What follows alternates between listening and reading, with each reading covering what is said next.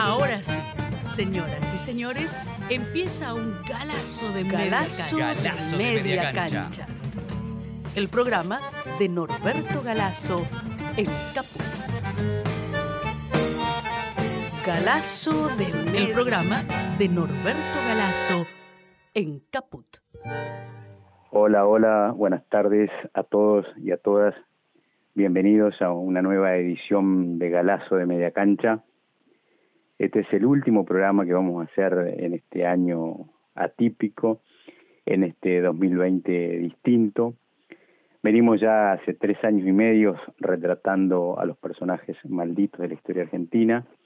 Ya hemos semblanteado alrededor de 85 argentinos y argentinas que, como acertadamente llamaba Jaureche, son constituyen malditos, ¿no? Es decir, han sido segregados, han sido ninguneados por la historia oficial. Y acá con Norberto Galazo, en un mano a mano, durante media hora los hemos ido reivindicando, hemos ido contando su vida, su, su obra, su historia. Hoy vamos a hacer un programa distinto al que venimos haciendo, pues bueno, es el último programa de este año 2020, este año inédito, por usar un calificativo suave. Este, así que no, no vamos a retratar ningún personaje, vamos a hablar con Norberto sobre la situación política y económica del país, eh, vamos a hablar también de sus libros y bueno, en general cómo, cómo ha pasado la, la cuarentena, cómo está de salud. Así que la idea es hacer un, una entrevista con el amigo, el historiador, el militante Norberto Galazo. Hola Norberto, ¿cómo estás?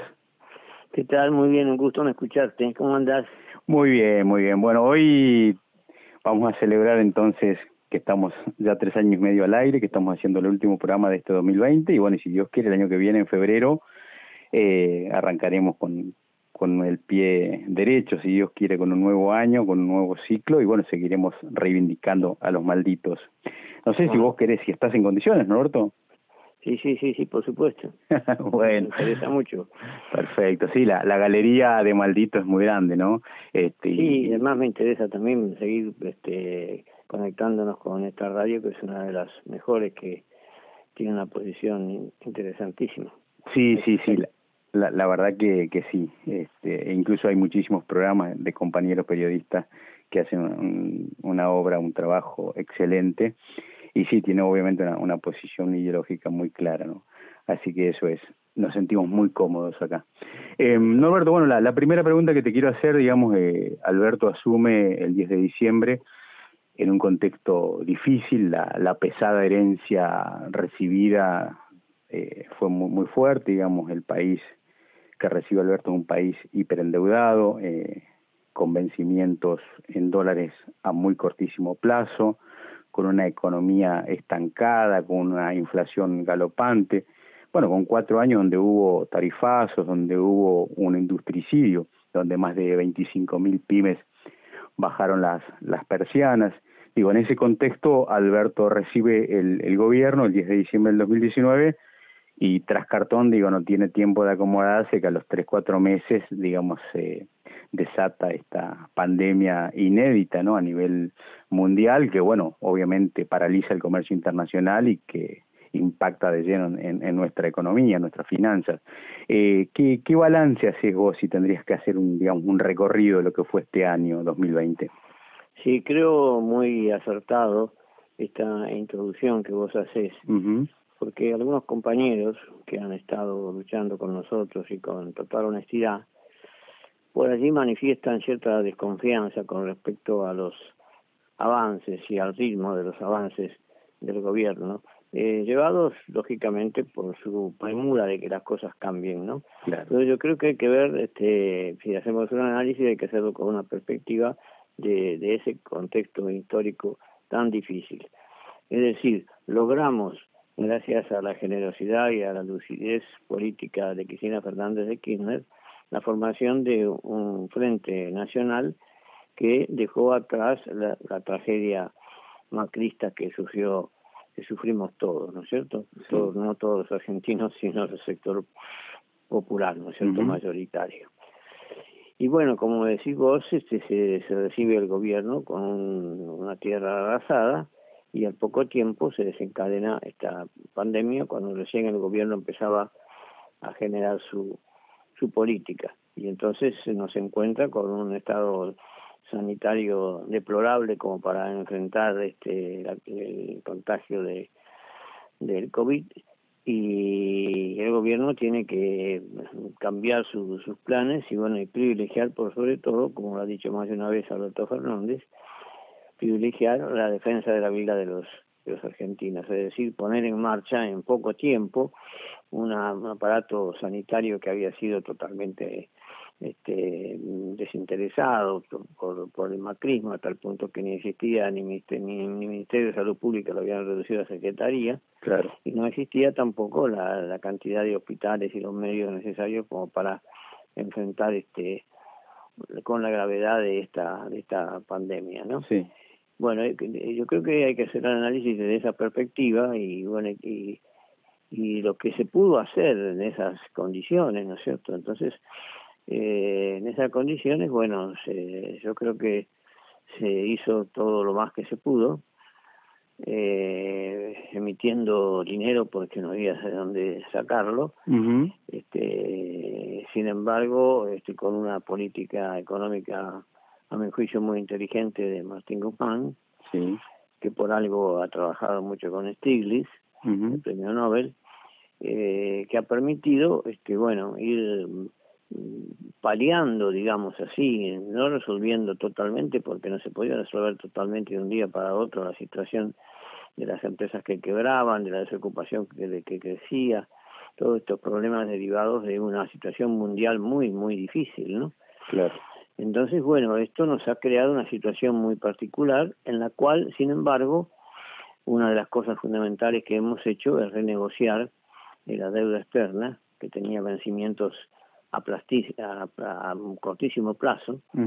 Este y se ha podido sacar de encima intereses por treinta y tantos mil millones de dólares. Claro.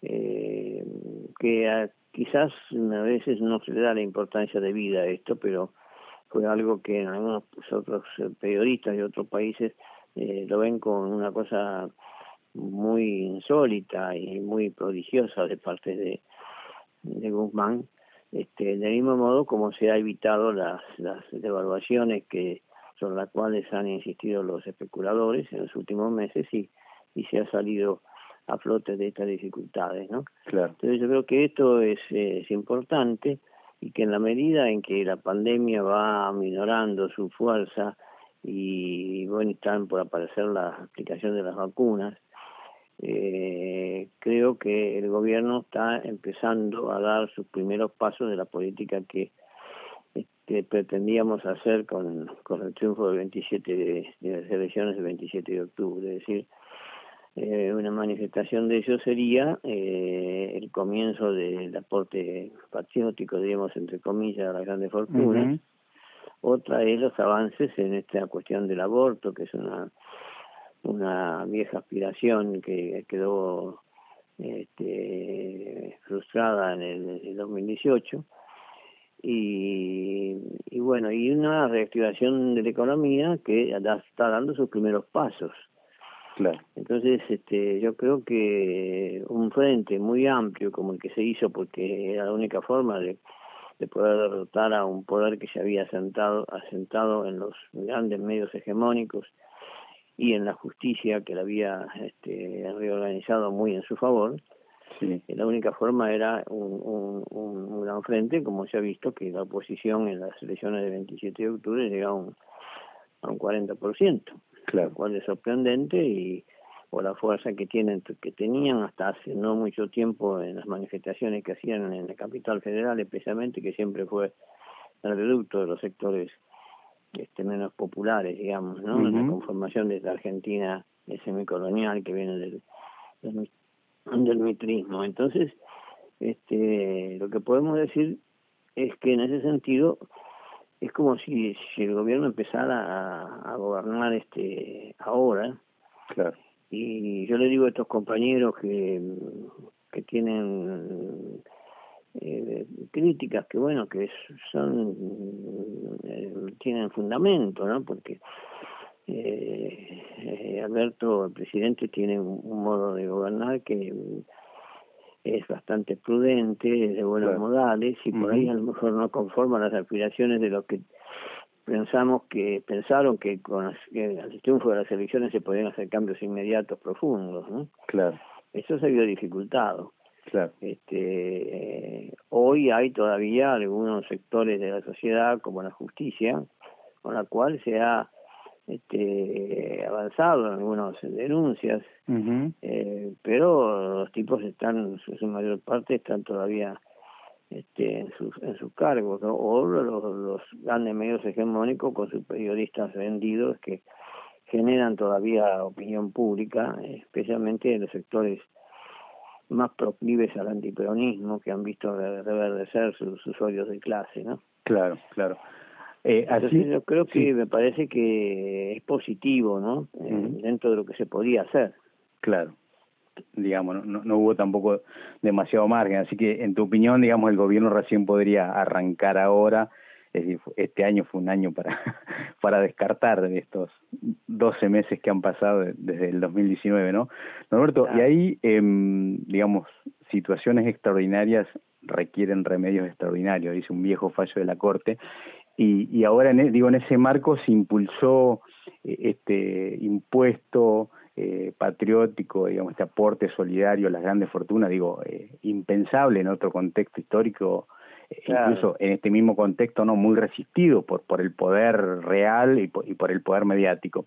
Pero digo, ¿qué, ¿qué vos crees con tu experiencia, digamos, de conocer tantos procesos históricos que efectivamente puede llegar a, a concretarse efectivamente si ese aporte de que se calculan alrededor de 300 mil millones de pesos, vos decís que el Poder Real no, no va a encontrar alguna estratagema judicial, algún mecanismo como... Van a hacer todo lo que pueden, ¿no es cierto? Claro. Este, pero lo que a mí me, me crea cierta esperanza bastante fundamentada es que en determinados momentos hubo un hostigamiento dirigido a voltear al gobierno, ¿no? Sí. Lo recordás porque hubo manifestaciones organizadas por en, parte por por el reverdecimiento del antiperonismo, pero utilizado por Patricia Burri, por Pichetto, por todos los sectores peores del, del PRO, ¿no? Sí, sí. Entonces, este, eso hacía temer porque el campo popular no podía expresarse en las calles porque, bueno, estaba la pandemia, pero la gente se,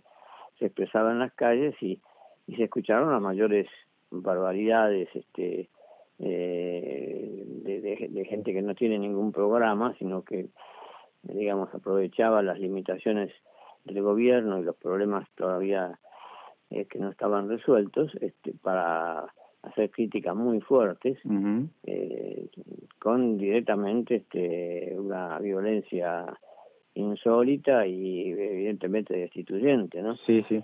Eso el gobierno lo ha podido este, parar y creo que así también, a pesar de todas las dificultades que yo veo, especialmente, por ejemplo, en algunos rubros como son los precios de los artículos de consumo, ¿no? Que eh, ahí estamos bastante con, con Se han ¿no? Claro, claro. Pero bueno, de cualquier modo, lo que decía el otro día el presidente en un reportaje es que eh, de cualquier modo venimos de una inflación del 53%, claro. vamos a terminar con una inflación del 33-34, es decir, casi 20 puntos menos. Galazo de media cancha, el programa de Norberto Galazo y Fabián Medler. En Caput.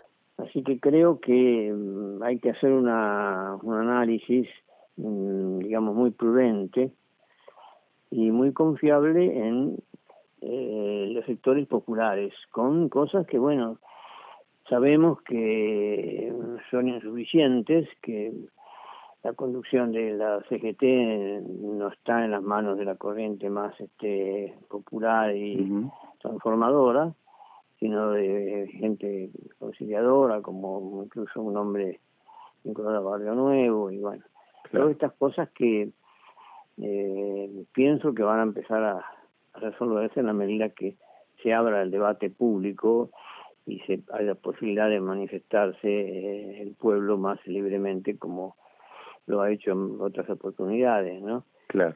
Y esto me parece que mm, va a empezar a producirse, ya está empezando a producirse esa reactivación económica que permitiría paliar la desocupación, que es otro elemento que siempre la clase dominante ha utilizado para defender sus privilegios, ¿no? El trabajador desocupado, este, que, sin changas y con dificultades este, y inestabilidad en el, en el laburo, eh, eh, no, no está en condiciones de, de avanzar en como habría que avanzar, ¿no? Claro, más vulnerable, sí, sí. Claro, claro, claro. Pero creo que, bueno, por eso yo opino con bastante prudencia en estos casos.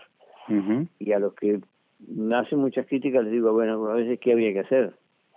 Lo que había que hacer, algunos dicen, es un juicio político a, a los miembros de la Corte. Bueno, eso está ahí, eh, más o menos, ¿eh? se está hablando y este, algunos compañeros lo han lanzado este, públicamente como una necesidad de terminar con una con una corte que está mm, pretendiendo adjudicarse derechos y para jorobar al pueblo simplemente, ¿no? Claro, claro. Una posición en defensa de las grandes corporaciones. Y los periodistas yo creo que van a ir perdiendo cada vez más este, los periodistas entregados, diríamos, ¿no? Que sabemos quiénes son y, los cagatinta, como diría Jaureche. Eh, claro, claro, los, que los que, eh, durante bastante tiempo han incluso creado la agenda, ¿no? Claro. Y ahora ya se les hace más difícil. ¿no? Esta expresión popular por Maradona está indicando también que los sectores populares este saben de, de quién se trata y que no era solo un futbolista, sino alguien que tuvo una coherencia total a favor de los sectores populares y los gobiernos, claro. el de Cuba o el de Venezuela eh, o el de Bolivia, ¿no? Entonces yo creo que eh, la situación es que donde hay que multiplicar los esfuerzos, pero creo que permitiría llegar a las elecciones próximas en condiciones de consolidar el gobierno. Esto es lo que yo Ah, bueno, ese es un, es un dato, una opinión importante, ¿no? Digamos, porque sí, yo también charlo con muchos compañeros que están un poco pesimistas, digamos, y un poco montados en esta en este en este pedido que en su momento hizo Alberto de que si me equivoco que me serían los errores, digamos, muchos compañeros se han se han atrevido, digamos, a lanzar algunas críticas, lo cual coincido con vos, es un poco imprudente, hay que tener en cuenta el, el contexto en el que estamos, ¿no? Eh, completamente. yo creo que hay dos cosas. Por un lado el contexto y por otro lado que lo que ganó es un gran frente nacional. Claro. Y el gran frente nacional o democrático, como queramos llamarlo, este, era la condición para de, desplazar a tipos que estaban agarrados con miles de negociados, no solo internos sino externos, y que estaban este, dominando la subjetividad de grandes sectores de la población con mentiras con, con las mentiras cotidianas, ¿no? Y con el lofer de la justicia. Entonces, en esas condiciones, este, bueno, en estas condiciones no no era fácil, este, ni yo creo que hubiera sido posible este, hacer lo que nosotros queremos hacer, que son transformaciones profundas y terminar con, con, con, el hambre y terminar con la subordinación este, a todo lo extranjero y a las corporaciones. Ahora estamos negociando con el Fondo Monetario y pareciera que la negociación va a ser similar a la que se logró con los con los bonistas privados. Mm. Claro. Si eso si esto se logra, también va a permitir un desahogo por tres o cuatro años, este que donde pueda utilizarse una gran masa de dinero en este, resolver problemas sociales, que son los más importantes, claro. y una política económica de, de crecimiento, ¿no? Claro. Esto es lo que creo que hay que jugar a, a ese a ese camino. Claro. Eh, Norberto, a ver, yo también soy optimista, eh, coincido con, digamos, con tu mirada, eh, pero ahí hay un punto que me parece que es clave, que, que necesariamente hay que resolverlo, que creo que, bueno, hace un par de semanas lo planteó un juez de una Cámara Federal acá de, de la ciudad, el juez Juan Ramos Padilla, que luego después eh, fue ratificado, no, no sé si ratificado, pero fue, digamos, puesto en la misma sintonía por, por Cristina la necesidad, digamos, de, de remover, de resolver, mejor dicho, el tema de la Corte. Por un lado, iniciando el juicio político a los actuales cortesanos y por el otro lado, bueno, pensar en un nuevo esquema del Poder Judicial y sobre todo de la Corte, ampliándola, porque digo, las mejores intenciones, lo, digamos, incluso las leyes eh, importantísimas que se han sancionado, como la, eh, digo, menciono esta, ¿no? La del impuesto extraordinario a la, riqueza, la restitución de fondos al Estado Nacional, digamos que fueron mal eh, entregados a la ciudad. Todas esas grandes leyes que son muy importantes, digamos, van a terminar encajoneadas en la Corte digo, si no se, no se logra resolver eso. Y la pregunta concreta que te quiero hacer es la siguiente, es decir, la carta de Cristina para mí marca, digamos, un punto de inflexión importante de la relación del gobierno con el Poder Judicial, es decir, no es una bravuconada de Cristina, para mí hay una decisión política de efectivamente avanzar hacia una depuración del Poder Judicial que no sea autodepurado nunca y una democratización de verdad, digamos, de la justicia. ¿Vos pensás lo mismo? ¿Cómo lo ves? Sí, sí, por supuesto, por supuesto. Yo me puse muy contento al ver en la pantalla televisiva este, las palabras rotundas con cuales comparto totalmente de Juan Ramos Padilla.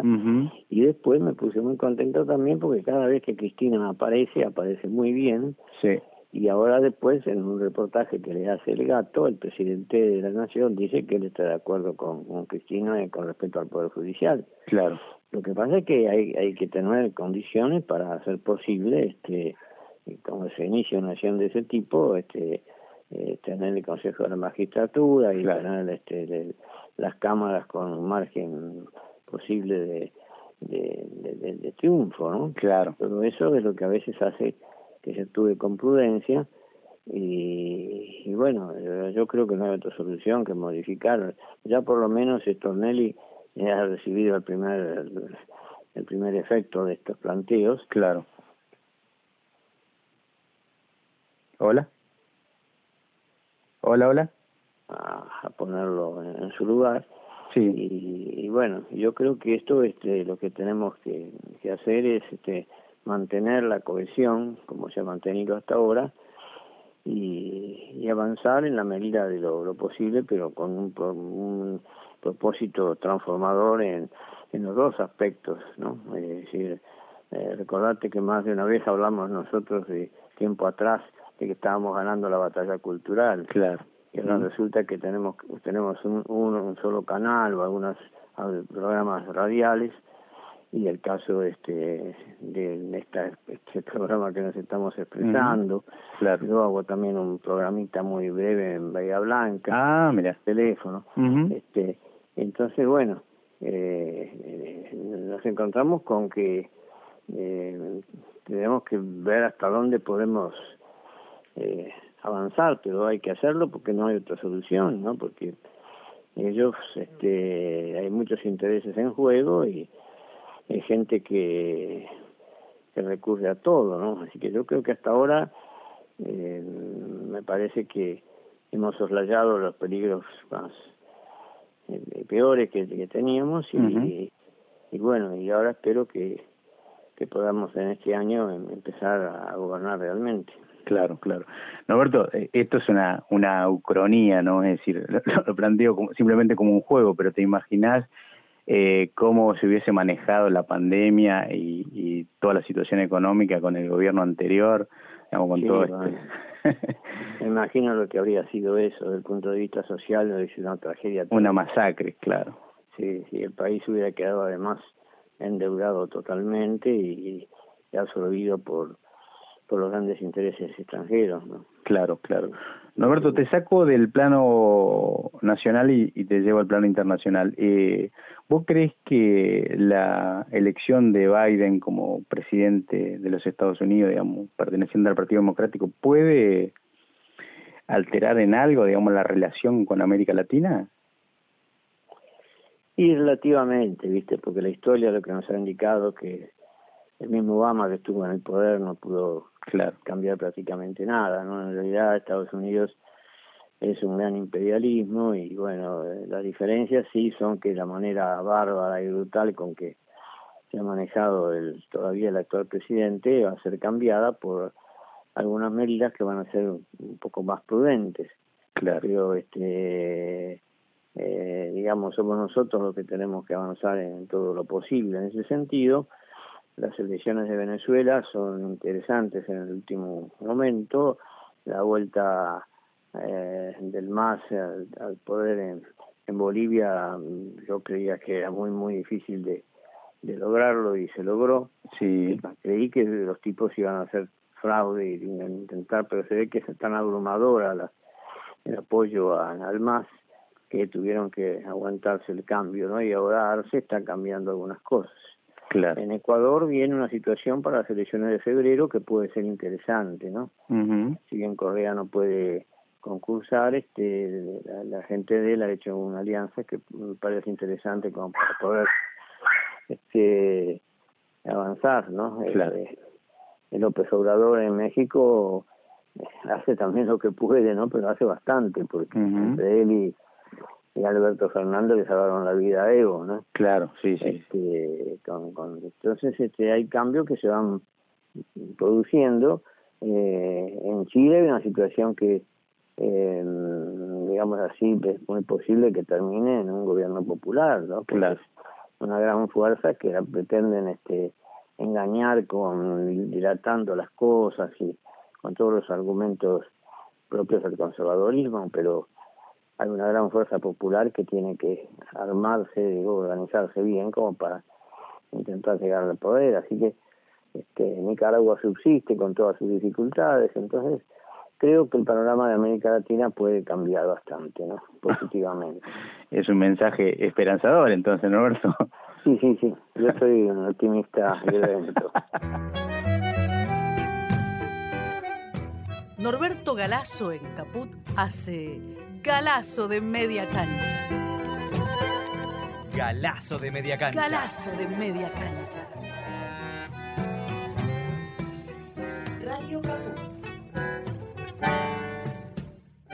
Bueno, vamos, te, ahora te pregunto, ¿qué, qué estuviste haciendo estos 10, 12 meses de, de, encierro estricto que tuviste? Te, sé que estuviste trabajando en la vida de Belgrano, que estuviste también ahí eh, reeditando algo de Fabio enclaustrado porque la doctora que me atiende fue terminante, me dijo, mire usted tiene 84 y medio y tiene este algunos problemas diversos que son problemas de tiroides, problemas ah, este, de próstata, problemas de hipertensión, y que no puede correrse el riesgo de contagiarse porque se va a complicar muchísimo la cosa. Claro. Bueno, entonces me quedé aquí. Hiciste caso he salido muy muy poquito, casi lo, imprescindible. Y desde aquí hemos hecho algunas cosas que pueden ser relativamente interesantes. Por ejemplo, hicimos con una editorial que está nueva relativamente, sí. Este la reedición de un libro sobre Rufino Blanco Fombona que yo había hecho en la época de la ah, sí, lo conozco. Sí, un gran antiimperialista, un tipo muy popular, ¿no? Entonces empezamos por ahí Después, este, Tristan Bauer me informó que el Ministerio de Cultura no existían por ningún lado los libros eh, que se habían editado en, en, diciembre del 2015, cuando tomó el poder este Macri, que fue el 10 de diciembre. Nosotros el día 4 o 3 creo que hicimos una presentación en el Centro Cultural Kirchner del libro de Fabio, sí. de la primera edición nos, nos dieron unos 40 ejemplares y parece que lo demás lo lanzaron al fuego o al río, no sé lo que hicieron, pero lo destruyeron. Entonces, prácticamente la primera edición duró seis días. un récord, Roberto, pero lo que estás diciendo es gravísimo, vamos, que en democracia eh, un gobierno que había impreso un ministerio, digamos, un libro de un personaje tan querido como Leonardo Fabio, después lo haya hecho desaparecer, lo haya quemado, es gravísimo. E hicieron lo mismo con un libro sobre Celedonio Flores, porque cuando estaba Teresa Paroli al frente del Ministerio de Cultura, nosotros junto con Juan Carlos Jara, que es un compañero, sí, sí, lo conozco. Muy, muy formado y muy eh, que está en, las, en nuestras posiciones, este presentamos un proyecto, un libro sobre el carril, otras cosas que hemos planteado, ¿no? Hicimos esos dos libros, de Fabio y de Celedonio Flores, los dos están desaparecidos. ¿Pero el de Celedonio se alcanzó a imprimir o no? Sí, sí, sí. Ah, ¿también? Sí, sí, sí, sí, yo tengo un ejemplar.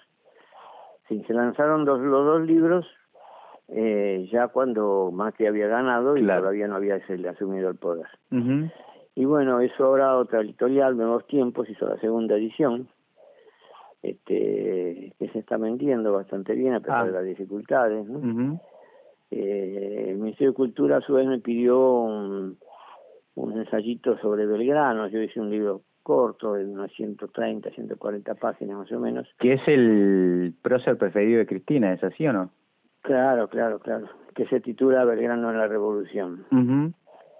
eh, con las dificultades del caso, ¿viste? Porque una investigación como lo que yo hice sobre San Martín, este, en su momento, requería mucho más tiempo, y esto se que requería urgente porque este año es el año belgraniano, Claro. eh, y además se requiere consultas en biblioteca, pues yo no, no tengo todos los libros necesarios, ¿no? Entonces, pero de cualquier modo, con el epistolario belgraniano que yo lo había comprado, unos 800 páginas más o menos, Sí. pude armarlo ese libro y ahora está ya, este, lo pusieron hace 15 días en, en digital, Sí. en la página de Museo de Cultura, y creo que en estos días ya sale el, el libro, Físico. este, el libro, claro, claro. Así que pronto se, se hará también la, la presentación, digamos, el lanzamiento. Y además un Zoom, supongo, no sé.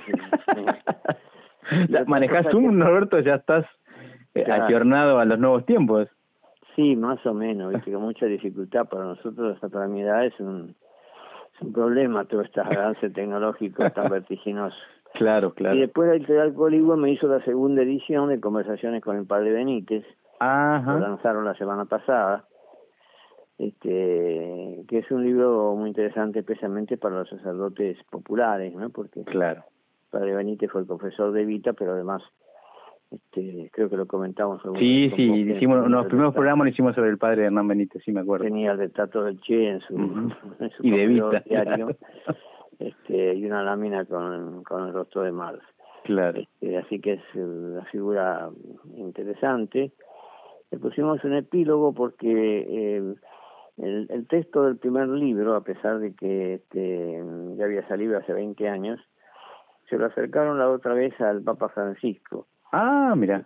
Eh, y el Papa Francisco encontró que las opiniones de, de Hernán Benítez sobre Vita Sí. eran las mejores y consideró que bueno era una, una expresión de un reconocimiento de Vita que se y si bien no hacía mención a mi libro porque no le dijeron de dónde lo habían sacado Sí. decía que este en, en algún lado en sus recuerdos el padre Benítez había valorado a Evita en aquella época donde la solidaridad era fundamental eh, y a la cual hay que mantener como, como bandera, eso lo pusimos como un epílogo del, Claro. De, de la reedición. Así que No- dentro de Norberto, ya todo, estuviste trabajando full entonces. sí, sí, dentro de todo se hizo bastante. Hay días que yo ando bien y puedo trabajar bien, hay días que estoy medio cansado, Claro. especialmente cuando no duermo, ¿viste? Porque el insomnio parece una de las características de esta época, mucha gente está padeciendo, Sí. ha padecido insomnios este, como consecuencia de, de los problemas y algunos otros problemas también eh, que tengo este de otro tipo, este Claro. familiar, que Ujú. también me complican un poco, pero bueno, estamos haciendo todo lo posible. Pero estás trabajando. Norberto, mencionaste al Papa Francisco. Eh, me habías contado que, que dijo en algún momento que el libro que escribiste sobre Perón era lo que mejor se había escrito, ¿es así? Sí, resultó que Alicia Barrios, que es una expresión de sus vínculos con el periodismo nuestro, Sí. este, un día me quiso hacer un reportaje y me llamó y yo no sé, estaría enfermo, no le contesté, no sé. Ujú. Entonces ella hizo un libro sobre el padre, sobre el Papa Francisco Sí. Y, y omitió en las conversaciones con el padre de Francisco, con el, con el Papa, una referencia que el Papa le hizo eh, recomendándole que leyera la biografía de los dos tomos que yo hice sobre Perón. Y ella lo omitió, después me dijo, mire, yo lo omití porque usted no se manejó bien conmigo, qué sé yo, le digo, no, pero... Bueno, dice, después le conté al, al Papa y entonces, este, eh, bueno, le mandó saludos, porque además es, de San Lorenzo el Papa, Claro. Vos también. Y tiene la edad mía más o menos. ¿no? Claro. La Edad. Entonces, este, me mandó un rosario. Ah, ¿te mandó un rosario? Sí. Eso no sabía. Sí, eso es una cosa que yo que voy a hacer. Los tengo ahí. Cuando, cuando ganó San Lorenzo pienso que a lo mejor tiene alguna influencia, pero ya perdimos, así que Pero no, no te convertiste, ¿no? no. No, no, no, no, no, no, no, no, tengo cura yo.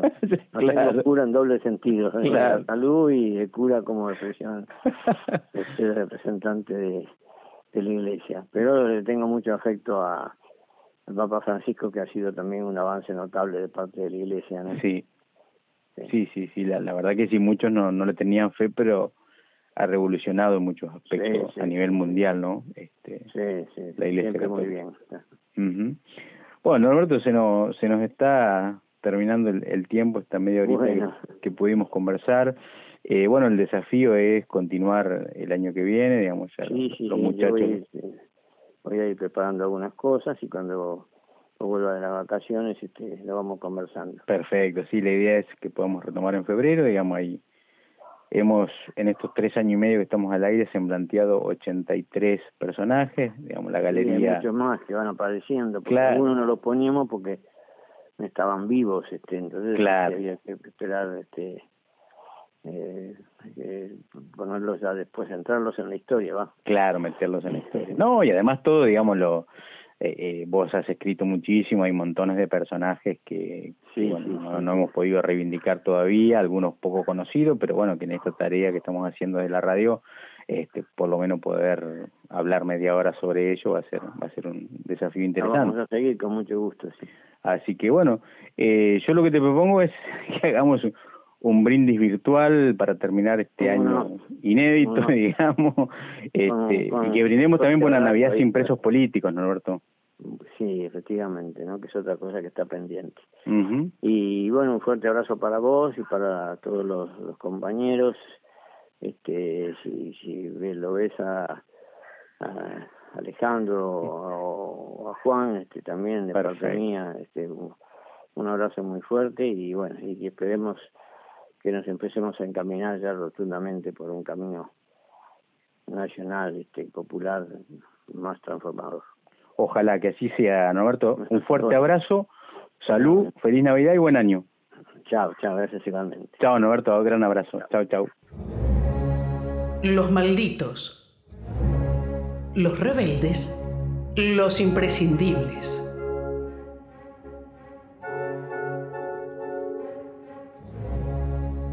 Galazo de media cancha. El programa de Norberto Galazo en Radio Caput.